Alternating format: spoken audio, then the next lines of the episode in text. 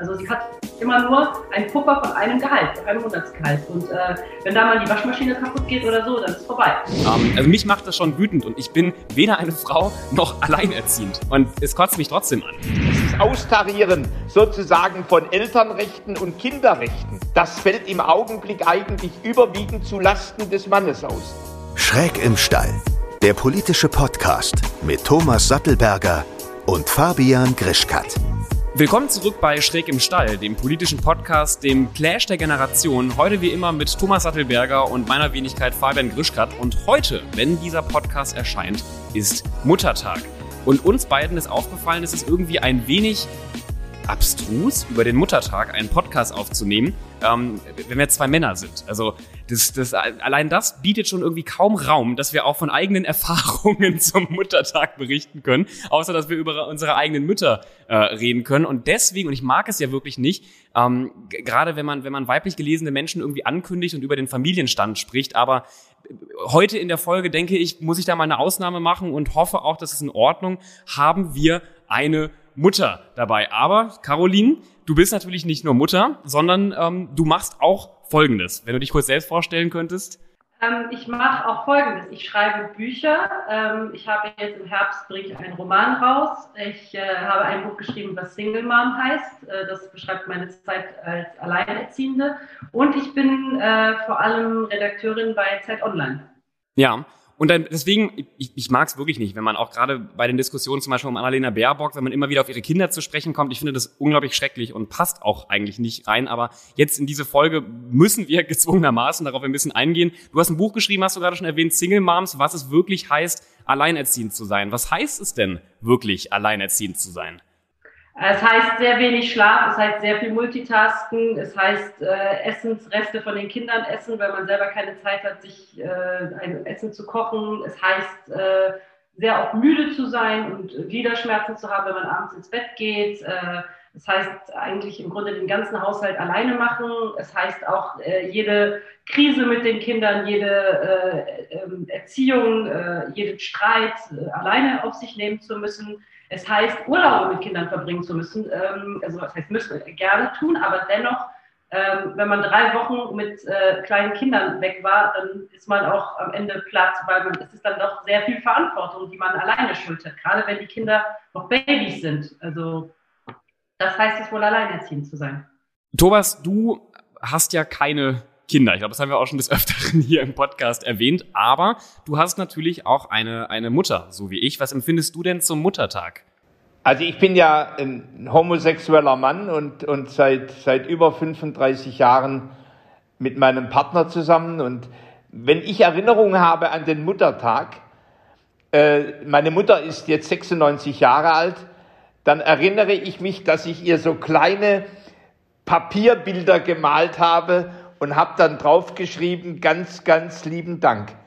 Und, und meine Mutter, äh, die hat ja mit meinem Vater zwei, drei Jahre lang gekämpft, dass sie wieder Lehrerin sein durfte, nachdem sie meinen Bruder Markus äh, und, und mich hatte. Und, und sie, sie wollte als Frau und Mutter, wollte sie beruflich tätig sein. Das war damals in den, äh, ja, in Ende der 50er, Anfang der 60er Jahre des letzten Jahrhunderts war das extrem ungewöhnlich. Äh, da wurden Mütter, übrigens passiert ja auch heute noch, als Rabenmütter bezeichnet, äh, wenn sie sich nicht ausschließlich für ihre Kinder gesorgt haben und der Mann war, so, war der Ernährer der Familie. Also ich habe an den, an den Muttertag, habe ich eigentlich sehr intensive Gefühle. Erstens, weil ich meiner Mutter sehr dankbar bin, ich habe viel von ihr für mein Leben gelernt. Äh, und, und zum Zweiten, weil es mich daran erinnert, wie sie ihren Emanzipationsprozess hatte. Als junge Mutter und als junge Lehrerin. Ja, wenn ich an den Muttertag denke, da gibt es so ein schreckliches ähm, Ereignis. Ich glaube, da war ich sieben oder acht Jahre alt und ich wollte meiner Mutter so eine Schachtel Pralinen ähm, irgendwas mit Schokolade schenken. Ich hatte ja auch kaum, kaum finanzielle Möglichkeiten, irgendwie ein Taschengeld von, weiß ich nicht, zwei Euro und ähm, war dann mit beim Einkaufen und habe gedacht, okay, meine Mutter geht vor zur Kasse und ich gehe hinterher und äh, zahle dann ganz stolz mit meinem eigenen Geld so eine Tafel Schokolade. Das war nur blöderweise Mancherie und da ist ja Alkohol drin. Ähm, und also in meinen Augen ist da so wenig Alkohol drin, dass man das schon vielleicht dem Kind hätte verkaufen können zum Muttertag, aber das sah die Kassiererin anders und dann musste meine Mutter kommen und ich war natürlich total traurig, weil sie jetzt schon ihr Geschenk gesehen hatte und ähm, seitdem habe ich auch nie wieder Mancherie gegessen oder gekauft. Ich, äh, ich, ich hasse diese Schokolade mittlerweile. Was ich dich aber fragen möchte, Caroline, ähm, gerade und das muss man ja auch mal offen so, so aussprechen, gerade von Männerseite bekommt man, glaube ich, als alleinerziehende Mutter oft ziemlich viel Scheiße ab. Wie entgegnest du dem? Äh, wie ich dem begegne? Ja.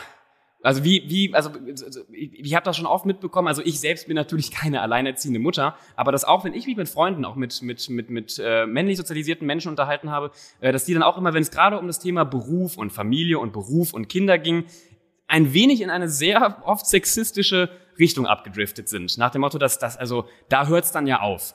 Du aber bekommst ja alles ziemlich gut, so wie ich das verstehe, unter einen Hut. Und das scheint ja auch äh, keine große Besonderheit zu sein, oder? Also ich glaube, ob alleinerziehend oder nicht, diese Frage immer, alleine wenn man als Mutter berufstätig ist und äh, ähm, ist immer die, diese, wie, wie machst du das alles? Wie schaffst du das alles? Und das ist irgendwie diese Art von positiver Diskriminierung, die auch Diskriminierung ist am Ende des Tages. Das ist genau wie wenn du einem Türken sagst, äh, der seit äh, zwei Generationen hier lebt, du sprichst aber gut Deutsch für einen Türken. Also das ist genau zu sagen, boah, du bist aber toll, du bist eine Alleinerziehende, du kriegst das besonders gut hin. Ähm, und ich glaube, das ist, wie gesagt, alle Frauen sind davon betroffen, sowohl die, ähm, die in einer Partnerbeziehung leben, als auch die alleinerziehend sind. Ähm, schwer, also ich glaube, als ich mich, äh, ähm, mittlerweile ist es so, wie gesagt, dass mein äh, Freund äh, äh, nicht bei mir wohnt, also dass ich mit meinen drei Kindern alleine wohne.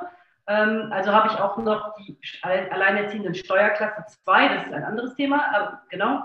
Ähm, das ist, glaube ich, im Moment so der, der Schocker für meinen Bekanntenkreis war immer, oder auch für meine Familie, wieso wohnt ihr nicht zusammen? Also wie kann das gehen? Und ähm, das war das. Und als ich mich vor fünf Jahren ähm, getrennt habe von meinem Mann äh, und mit meinen zwei beiden kleinen Kindern ausgezogen bin, ähm, war es eher so, dass war, es war so wie so ein gesellschaftlicher Tadel in meiner, sage ich mal, sozialen Schicht. Ähm, das tat man nicht. Das, das, war, das war unerhört. Also wie, wie, man trennte sich nicht von dem Vater seiner beiden kleinen Kinder. Und ähm, ich habe da sehr großes Misstrauen erlebt. War es deine Entscheidung gewesen? Ja, ja, ja. Ähm, genau. Ja, gut. Ähm, ja, das kommt ja noch dazu, ne? Ja, ja, ja, genau, absolut. Ja, das stimmt. Da, da hast du recht, Thomas. Ja, ähm, genau, das war das eine. Und es war so eine komische Mischung aus, ähm, wir gucken uns die jetzt an, was macht die jetzt? Wird die scheitern? Wird die, äh, wird die irgendwann zusammenbrechen? Wird es denn noch gut gehen? Oder, oder es kamen auch viele Mütter zu mir, äh, die mich unbedingt sofort auf den Kaffee treffen wollten. Und die wollten, hatten nur zwei Fragen. Die wollten wissen, wie hast du das gemacht und wie teuer ist das? Also, und ähm, das war auch die andere Seite. Und ähm, ich weiß nicht, es war so eine, so eine Mischung aus, aus Neid, Missgunst. Ähm, auch die Kita-Erzieherinnen sind anders mit mir umgegangen seitdem. Ähm, ja. es, äh, es, hat aber alles sehr viel mit, äh, ja, mit dem gesellschaftlichen Tadel, der über dem, äh, über dem Mutterbild schwebt, zu tun. Und Alleinerziehende kriegen das nochmal verstärkt ab.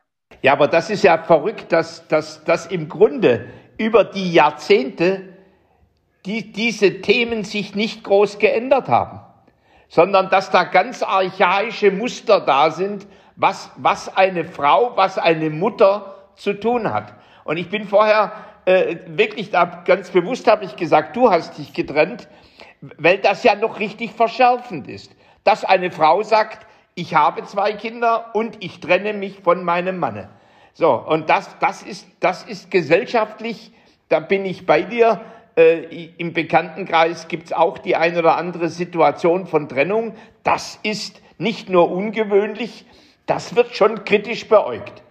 Aber ich hätte, was mich natürlich auch beschäftigt, äh, jetzt gibt es ja Hunderttausende alleinerziehende Mütter.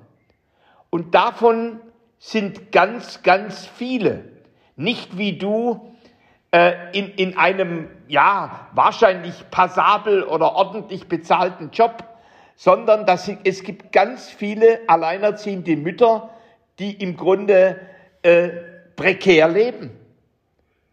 Und äh, kenn, kennst du solche Mütter?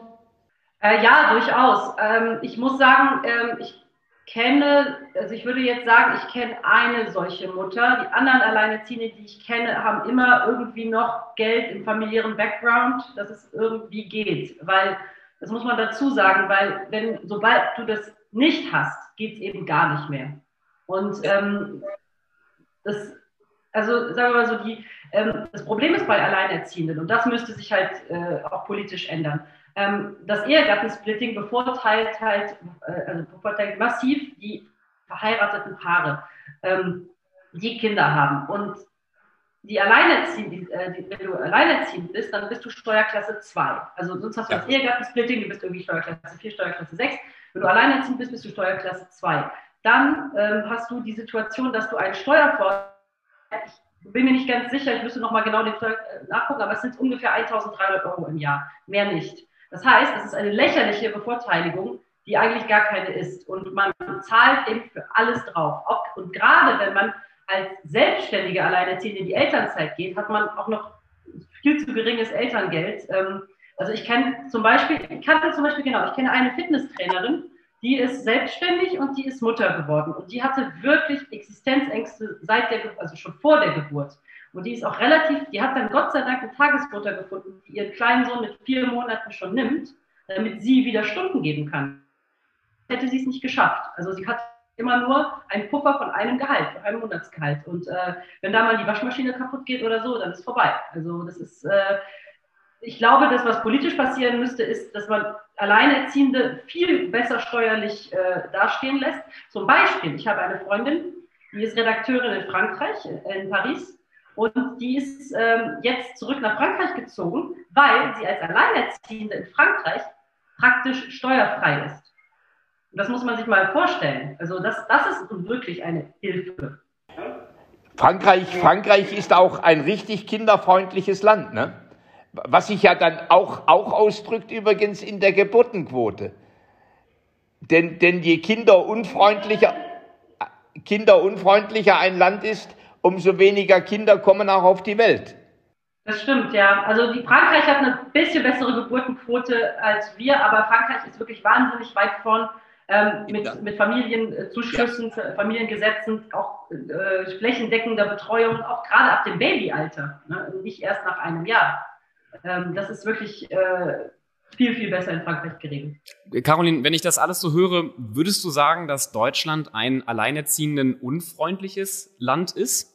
Äh, ja, ich denke schon, dass es das ist. Ich war, wir haben natürlich auch eine, ein Parteiensystem, wo eben, äh, also sind nicht nur ein CDU-regiertes Land, aber eben auch ein CDU-regiertes Land und ähm, die, dieses Familienideal der Kleinfamilie, äh, Vater, Mutter, Kind, verheiratet, bekommt Ehegattensplitting, das ist immer noch das bevorzugte Familienmodell und dadurch findet schon eine Diskriminierung statt. So.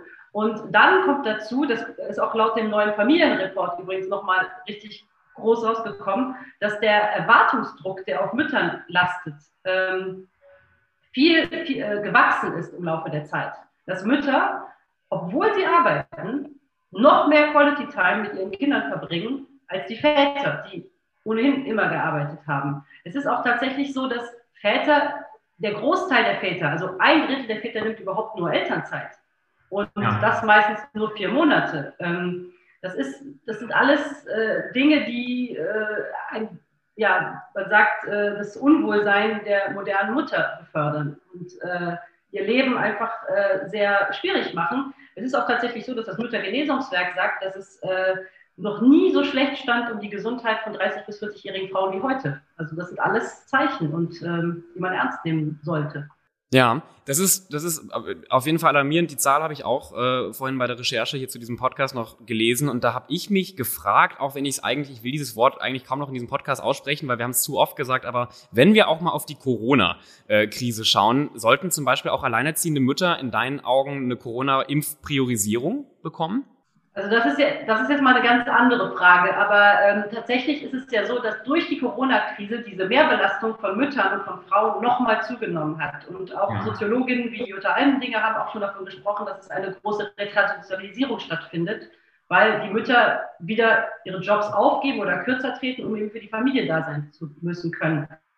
Und ich habe, wie gesagt, äh, drei Kinder Ich habe zwei Kinder im Homeschooling und es ist zum Verrücktwerden. Also es ist, es ist wirklich unaushaltbar eigentlich. Das wäre meine nächste Frage auch gewesen.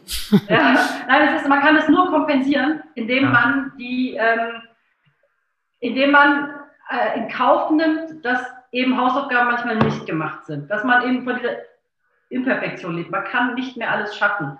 Und das Interessante ist auch, dass äh, in Deutschland ist es immer noch so, man sagt, ähm, das ist eine Krise, ein Manko.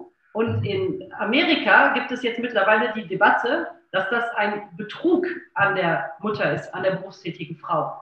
Und also das Wort Betrug, äh, Betrayal, ist sozusagen da. Sie sind schon einen Schritt weiter. Sie sagen, ähm, Mütter schultern alles, haben eine geringe Rente am Ende und äh, die reden da schon von Betrug und eben nicht nur von Mangel. Ja, Thomas, jetzt sitzt du ja in der, in der Opposition. Was würdest du dir denn wünschen von der Bundesregierung oder wenn du in der Bundesregierung sitzen würdest, was wären denn zum Beispiel deine Ansätze, um das Leben von Alleinerziehenden, sowohl Müttern, aber auch Vätern angenehmer in Deutschland zu gestalten? Also du hast es gerade, glaube ich, passend gesagt. Äh, natürlich die überwiegende Mehrheit sind Mütter, aber wir haben auch noch einen passablen Prozentsatz an alleinerziehenden Vätern und die, die würden natürlich in, nach so einer bisherigen Debatte als direkt Selbstbetroffene würden sagen, wo bleiben wir denn? Ähm, so, da, das Problem kann man nicht kleinreden. Es sind überwiegend Frauen betroffen, ja, aber das Thema der Männer äh, ist sicherlich auch da. Und, äh, und jetzt, es gibt eigentlich, deswegen habe ich vorher die prekäre Arbeit angesprochen, überwiegend von, äh, von jungen Frauen oder die Arbeitslosigkeit. Es, es sind ja eigentlich zwei Herausforderungen. Das, das eine Thema ist sozusagen äh, Caroline, die, die einen hochqualifizierten Job hat, ähm, ordentlich Geld verdient, massiv besteuert wird, ne, auch eine hohe Belastung hat äh, auf, auf der einen Seite und du hast auf der anderen Seite Mütter, äh, die keine Berufsausbildung haben, die arbeitslos sind und ihre Zeit aufbringen, ihre Kinder äh, zu erziehen. Das heißt, wir brauchen, wir brauchen eigentlich zwei, äh, zwei Problemlösungen. Und die für, die für die letzte Gruppe ist aus meiner Sicht eindeutig ähm, die, die Frage erstens der Qualifikation, Teilzeit, Berufsausbildung oder Teilzeitstudium, aber auch dann die Möglichkeit, sozusagen mit einer Kombi-Ausbildungsvergütung sozusagen auf, aufzustocken. Ähm, und auf der anderen Seite jetzt für, für Caroline die, die, die Thematik, wie, wie kann tatsächlich die Steuerlast äh, deutlich reduziert werden. Also Beispiel Frankreich. Übrigens, äh, es gab ja mal äh, eine ganz, ganz böse Debatte, das sogenannte Kindermädchenprivileg. Ähm, wo, wo übrigens auch wir ziemlich hart attackiert worden sind, aber natürlich die Frage der berufstätigen Frau und der Doppel- und Dreifachbelastung durch Homeschooling und durch Kindererziehung, die lässt sich sozusagen in dem Bereich eigentlich oft nur lösen, indem ich Kinderbetreuung habe. Äh, und, und dass man das dann von der Steuer abziehen kann. Das wurde ja in Deutschland als Kindermädchenprivileg für die Reichen diskreditiert. Aber über solche Lösungen müssen wir natürlich auch nachdenken. Einerseits ja, also ähm, es ist tatsächlich so, dass man in Frankreich Kinder, Frauen oder Kindermänner äh, komplett von der Steuer absetzen kann. Ähm, das ist aber, das betrifft aber nicht nur äh, Kinder, Frauen und Männer, die in das Haus der Familie kommen, es betrifft auch die Tagesmütter. Und in Frankreich ist es tatsächlich so, dass man ab der Geburt auch einen rechtlichen Anspruch auf einen Krippenplatz hat. Das heißt, selbst wenn man auf dem Land lebt, muss die Gemeinde eine Tagesmutter stellen. Das heißt, das ist dann sozusagen, was dann passiert, dass eben sowohl die äh, ärmeren sozialen Schichten als auch die reicheren sozialen Schichten von diesen Privilegien profitieren können. Ähm, ich gebe äh, geb dir nicht ganz recht, Thomas. Also es gibt tatsächlich diese alleinerziehenden Väter und alleinerziehende Väter sind auch alle Väter, wie zum Beispiel mein Ex-Mann, der auch alleinerziehend ist, wenn er mit seinen Kindern ist. So. Ja. Ähm, das ist eine Sache. Andererseits ist es immer so in der Umgangsregelung meistens, dass eben die Mütter, ähm, also dass der Hauptwohnort oder der einzige Wohnort der Kinder bei der Mutter ist. Das ist klar. Ähm, das ist auch so gewollt. Ähm, Also zumindest von meiner Seite. Das andere ist aber, dass 95 ähm, Prozent aller Alleinerziehenden eben dann doch Frauen sind. Und deswegen, man darf die Väter nicht vergessen, aber es ist eben, ja. Man kann schon generalisieren und man kann sagen, Alleinerziehende sind Frauen. Ja, du hast vollkommen recht von den Zahlengrößen, eindeutig. Man darf es nur nicht ganz unter den Tisch kehren. Ja, nein. Ich finde es, ich finde es auch eher erschreckend, also dass es, dass es wirklich dann anscheinend nur knapp fünf Prozent sind. Und ich glaube, ähm, vielleicht stimmst du mir da auch zu, Caroline, liegt das ja auch wieder an so einem gesellschaftlichen Bild, das wir im Kopf haben, dass man automatisch, gerade auch wenn man sich zum Beispiel in einer Partnerschaft trennt, dann eher irgendwie den Gedanken oft, vor allem in Deutschland hat, gut, dann übernimmt jetzt die Mutter die Kinder und dass man eher auf dem zweiten Wege dann überlegt, ja, was ist eigentlich mit dem Vater? Also warum, ähm, warum, warum, warum schreitet er jetzt nicht da rein? Oder auch im, im Beruf, das macht im Berufsalltag macht mir das oft ein bisschen wütend, dass man bei Männern, die äh, allgemeinen Familienleben haben, die, die, die Kinder haben, nie eigentlich fragt, wie machst du das oder wie kriegst du das unter einen Hut und, und wie schaffst du das? Und bei einer, bei einer Frau, sobald sie ein Kind hat, äh, auf einmal tausende Fragen aufkommen oder bei einer Kanzlerkandidatin der, der Kandidatin der Grünen, ähm, das so im Vordergrund steht, ähm, also mich macht das schon wütend und ich bin weder eine Frau noch alleinerziehend. Und es kotzt mich trotzdem an.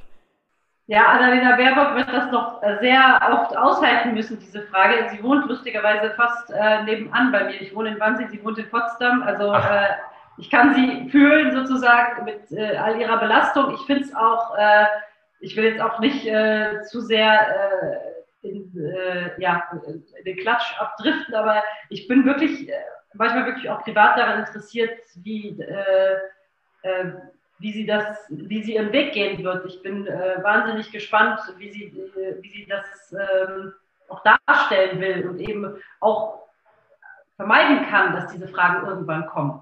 Ja. Und äh, ich finde sie aber tatsächlich äh, sehr vorbildlich, weil sie wirklich ähm, ja auch offen darüber spricht, dass ihr Mann eben das meiste übernimmt und dass er eigentlich ein bisschen mehr, ja, also Mutter sagen ist ja schrecklich, weil das würde ja wieder auf diese Rollenbilder einzahlen. Auf die Rolle, ja. Ja, aber dass ihr äh, Mann einen sehr großen Teil der Kindererziehung übernimmt und äh, das kann nur vorbildlich sein für, für unser Land. Ne? Ja, aber gerade diese, diese Rollenbilder, äh, die du ja auch ansprichst, das, das ist doch total schrecklich. Wenn ich mir auch vorstelle, ich, ich würde gerne später, also ich träume natürlich auch von einer Familiengründung jetzt gerne nicht mit 20, also das muss ich ehrlich sagen, äh, da würde ich mir jetzt doch noch ein paar Jahre Zeit lassen, aber ich, ich würde auch gerne dann Aufgaben im, im, im, im Haus übernehmen, ich würde sehr gerne für meine Kinder da sein, ich plane oder träume auch davon, dass ich äh, mir eine große Auszeit nehme um ähm, ja meine meine meine meine hoffentlich später Kinder äh, zu erziehen. Auf der anderen Seite herrscht aber so ein allgemeines Bild auch in Deutschland, dass man so als Mann ein wenig ich würde jetzt nicht behaupten, versagt hat, aber dass das ja schon in einer gewissen Form oft wie eine Schwäche rüberkommt, wenn dann zum Beispiel die Partnerin weiterhin arbeiten geht und der Mann zu Hause bleibt. Also auch diese, diese, diese, diese, diese Rollenbilder, die natürlich vor allem schrecklich für Frauen sind, bringen ja aber uns Männern auch nicht viel. Also wie gesagt, wenn ich dann als Mann mich entscheide, okay, ich, ähm, ich, ich bleibe jetzt erstmal die nächsten Jahre zu Hause, weil ich will für meine Kinder da sein, dann steht das ja auch oft in einem komplett komischen Licht. Also das hat sich aber schon geändert, muss ich sagen. Also mein, äh, mein, mein Ex-Mann hat damals für einen großen Konzern gearbeitet und äh, das war 2011 und es wäre, es, es war, es, Elternzeit, das war überhaupt kein ernstzunehmender Begriff. Also da hätten eher, hätte er eher noch einen Witz hinterher bekommen. Und ja. äh, das, das, das, war, das war, hat man nicht gemacht, gerade nicht in der Führungsposition. So. Ähm, mittlerweile muss ich aber auch sagen, dass es sehr, sehr viele ähm, Unternehmen gibt, wo es heißt, äh, auch bei äh, Männern, wie, du gehst nicht in Elternzeit. Also die gehen, dann gibt es schon viele Väter, die dann eben sagen, also natürlich gehe ich in Elternzeit und dann gehen sie drei, vier Monate, das bringt am Ende dann auch nicht sehr viel, aber ich beobachte schon in meiner Umgebung, dass es, äh, also, dass es ein, ein Wandel stattfindet. Das muss ich jetzt doch mal positiv sagen und nicht immer alles so schwarz zu malen. Also ich habe das Gefühl, dass es immer mehr Paare gibt oder auch Frauen, die sagen vor der Geburt, okay, wie machen wir es? Wir brauchen einen Plan. Weil das habe ich zum Beispiel nie gemacht. Also ich habe das alles auf mich zukommen lassen und das war äh, im Nachhinein betrachtet ein großer Fehler. Man muss, wenn man ein Kind bekommt, muss man vorher darüber sprechen. Genaue Aufteilung, wer geht wann in Elternzeit, gehen wir danach beide in Teilzeit, all diese Sachen. Das muss eigentlich schon mit der Familiengründung besprochen werden. Es gibt lustigerweise sogar in Amerika ein Fach, das heißt Family and Consumer Science. Da werden die schon in der Schule, müssen Mädchen und Jungs oder Jungs und Jungs, Mädchen und Mädchen müssen besprechen mit einer Puppe, wie sie das mit dem Kind machen. Also wie sie das Geld aufteilen, wie sie äh, ihre Familienzeit aufteilen. Das finde ich echt gut. Also das wäre gut für Deutschland. Lass mich mal dir noch eine Frage stellen. Und, zwar, du hast vorher gesagt, äh, dass du die Kinder bekommen hast, das ist dann auch schon gut. Ähm, die, diese Debatte äh, geht natürlich schon intensiv äh, auch den Mann an. Denn, denn die Gerichte sprechen ja überwiegend äh, die Kinder der Mutter zu. Ähm, das, ist, das ist für viele Männer eine schreiende Ungerechtigkeit, die im Grunde sagen, eigentlich äh, äh müssten wir ein, ein Wechselmodell haben, äh, dass das äh, mit all den Schwierigkeiten, die, die, die ich auch kenne, die Frage, wenn man an unterschiedlichen Wohnorten ist, etc., äh, auch die Belastung für die Kinder. Ähm, aber sag mal, wenn das einigermaßen passabel und verträglich ist, dann müsste eigentlich auch das Wechselmodell in der Betreuung eine deutlich größere Rolle spielen. Ja, ich, ja, ich verstehe, was du meinst. Äh, also das hängt, ich glaube, das Wechselmodell hängt von sehr vielen Faktoren ab. Also für meinen privaten Fall war es so, ähm, wir haben uns, also wir verstehen uns sehr gut und wir haben uns immer darüber verständigt, dass es, dass es so, wie wir es machen, am besten ist und wir schaffen es Gott sei Dank, das alles immer privat zu regeln und so. Und ähm, genau, und äh, de dennoch ist es auch mal so gewesen, dass ich irgendwie äh, beruflich mal zwei Wochen weg musste und, und er hat ja. die Kinder komplett gehabt. Also ähm, sowas, also wie gesagt, aber es ist äh, alles gut privat geregelt. Ähm, und das Wechselmodell würde ich aber dennoch, äh, also ich bin froh, dass wir nie über das Wechselmodell diskutiert haben, weil ich lehne das tatsächlich komplett ab. Ähm, ich sehe, ähm, wie, wir können es nicht vermeiden, wir sind zwei geschiedene Elternteile, ähm, aber ich merke ja auch schon, wie sehr der äh, total humane Wechsel zwischen den Elternwohnungen, ähm, der nur alle zwei Wochenenden stattfindet, wie es ja sonst die Regel ist, wenn man kein Wechselmodell hat, ähm, auch äh, für die Kinder schwierig ist, dieses Switchen. Also selbst als Erwachsener ähm, fände ich es schwierig, immer zu switchen. Ähm, äh, ich äh, habe auch ähm, tatsächlich äh, in meiner Kindheit ähm, oder auch in meiner Jugend, also meine Eltern waren auch geschieden, musste ich immer ähm, oder bin ich ab und zu mit meinem Vater nach Brüssel gefahren, weil seine Freundin da gewohnt hat. Und mein ganzes Leben stand da still. Das heißt, ich war eine 13-Jährige und ich konnte nicht mehr ähm, ich, ich konnte weder meinen Hobbys nachgehen, noch meine Freunde sehen. Ich war einfach komplett aus meiner Welt gerissen. Und das, hat mir nicht immer behagt. Ich musste da mitgehen, aber ich wollte es eigentlich nicht immer. Und ähm, deswegen finde ich, also ich finde, man darf nicht Kinder so hin und her schieben, wie, wie die Erwachsenen das wollen, weil äh, spätestens, wenn ein Kind neun Jahre alt ist, äh, oder acht oder sieben sogar schon, hat es irgendwie auch ein eigenes Leben. Ne? Und das ist an Freunde gebunden, das ist, ne? Aber wir kommen da natürlich, wir kommen da, was das, was das Thema Gleichberechtigung betrifft, kommen wir schon in ernsthafte Kollisionen. Äh, denn wenn, wenn, wenn, wenn die Kinder überwiegend auch in einem alten Stereotyp überwiegend der Mutter zugesprochen wird, es gibt ja auch Väterrechte. Also diese, dieses, dieses Austarieren sozusagen von Elternrechten und Kinderrechten, das fällt im Augenblick eigentlich überwiegend zu Lasten des Mannes aus. So, und, und wahrscheinlich, wahrscheinlich müsste man doch deutlich stärker dieses, dieses Wechselmodell nicht als das atypische, anormale ansehen, sondern irgendwo als ein gleichberechtigtes neben den anderen, wo dann sozusagen in Würdigung der gesamten Lebensumstände sozusagen dann halt Entscheidungen auch mal Hybride ausfallen können äh, oder deutlich stärker auch auf Seiten des, des Vaters. Weil, weil natürlich hinter dieser, äh, diesem, die, die, die Kinder der Mutter zu geben, da steckt natürlich auch das uralte Stereotyp, dass die Mutter die ist, die sich kümmert. Also so, ähm, vielleicht zwei Sachen. Also ich habe einen äh, ehemaligen Kollegen, der hat das ganz toll gemacht. Die wohnten gar nicht weit voneinander weg. Die hatten irgendwie nur so, was weiß ich, vier Häuser Abstand. Also das ist jetzt wirklich wenig. Und tatsächlich ist er wirklich, also die haben bei der Mutter gewohnt, aber er ist jeden Morgen vorbeigekommen mit dem Fahrrad, hat die Kinder zur Schule gefahren, also sind alle mit den Fahrrädern gefahren, dann hat er sie wieder abgeholt, dann hatte er am Nachmittag ein bisschen Zeit mit ihnen. Und sie haben das irgendwie geschafft, dass die Kinder trotzdem in ihren eigenen Kiez, in ihren eigenen Betten, in ihren ne, äh, Umgebungen sein konnten. Und trotzdem konnte der Vater immer Zeit mit ihnen verbringen. Und äh, das auch jeden Tag. So.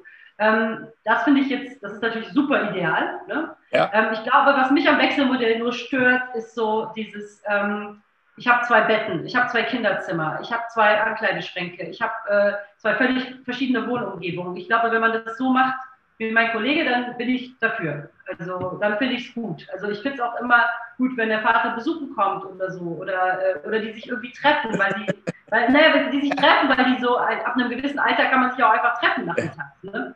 Also ich, ich, du weißt ja, äh, ich meine als, als äh, nicht nur Liberaler mit einem Parteibuch, sondern auch als Liberaler im Kopf, da, da bin ich halt jemand, der sagt, also wir müssen wirklich sehr bewusst auch über die, die, die Rechte beider Elternteile äh, nachdenken. Weil natürlich jetzt dein Urteil auch sehr stark von deinem persönlichen Erleben her äh, äh, bestimmt ist, auch als, als, als junges Mädchen. Ähm, und, und wo du diese Trennung so, so erlebt hast, das muss ja nicht zwangsläufig sozusagen im, immer, immer so sein.